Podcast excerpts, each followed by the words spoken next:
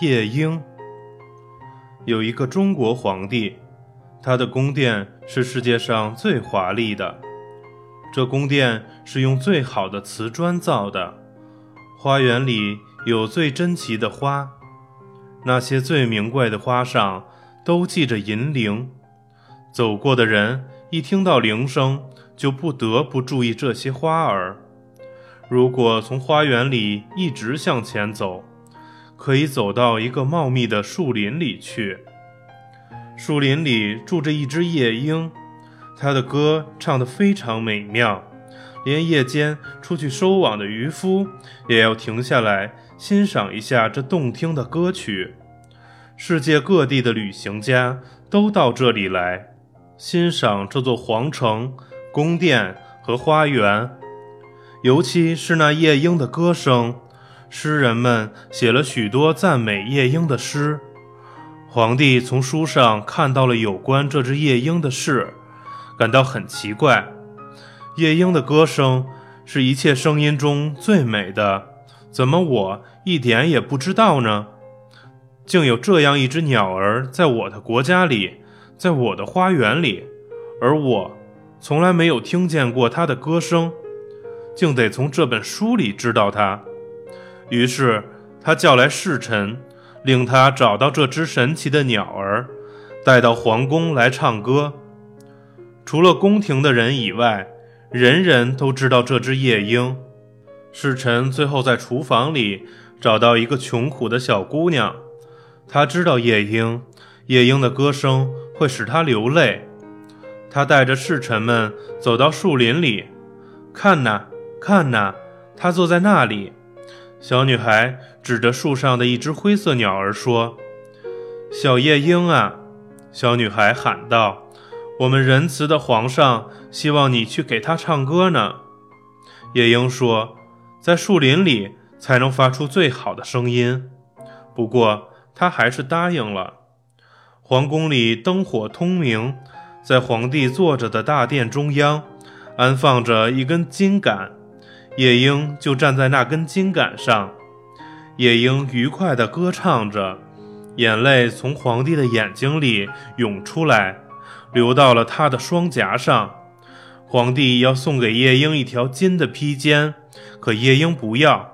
他说：“我已经看见了皇帝的眼泪，那就是我最高的报酬。”有一天，皇帝收到一个大邮包，里面是一件小艺术品。一只人造的夜莺，夜莺全身装满了钻石、红宝石、绿翡翠，上紧发条时，它就能唱出那真夜莺所唱的歌。人造夜莺唱了三十三次同样的调子，还没有疲倦。皇帝说：“该轮到那只真的夜莺来唱了。”可是它在哪里呢？原来，它趁别人不注意的时候。从开着的窗口飞走，回到他自己的绿树林里去了。那只人造的夜莺就站在皇帝床旁的一个绸垫子上，黄金和珍宝都摆在他的周围。他已经被封为高贵的皇家夜间歌手了。一年过去了，有一天黄昏，当那鸟儿正唱得出神的时候，突然发条坏了。歌声也就停止了。五年过去了，一件真正悲哀的事情终于在这个国家发生了。原来皇帝病了，据说他活不长久了，连新皇帝都选好了，朝臣们都离开他去祝贺新皇帝了。可怜的皇帝差不多不能呼吸了，他胸口非常沉重。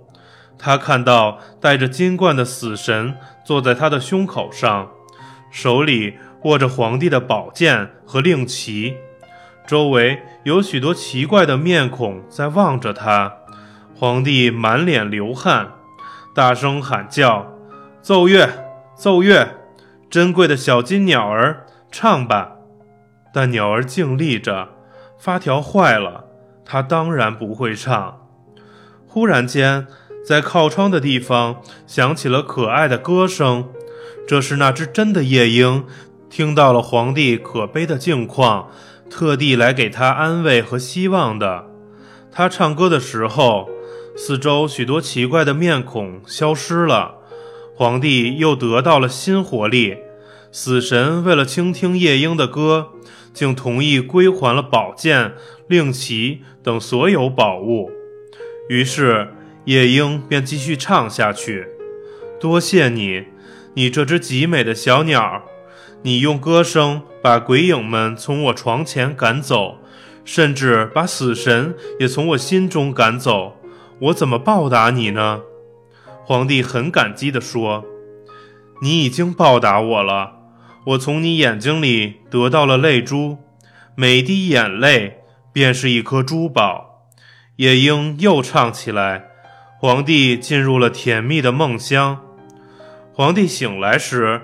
感到神志清醒，他对夜莺说：“请你永远留在我这里吧，我要把那只人造的鸟儿摔碎。”夜莺说：“不要那样做，留下它吧。我不能住在宫里，但是我会为你来唱歌的。我要用唱歌使你高兴，也使你沉思。我要给你唱快乐的歌和痛苦的歌。我要唱关于隐藏在你周围的善与恶。”我将要远行了，飞到穷苦的渔人和农民那里去。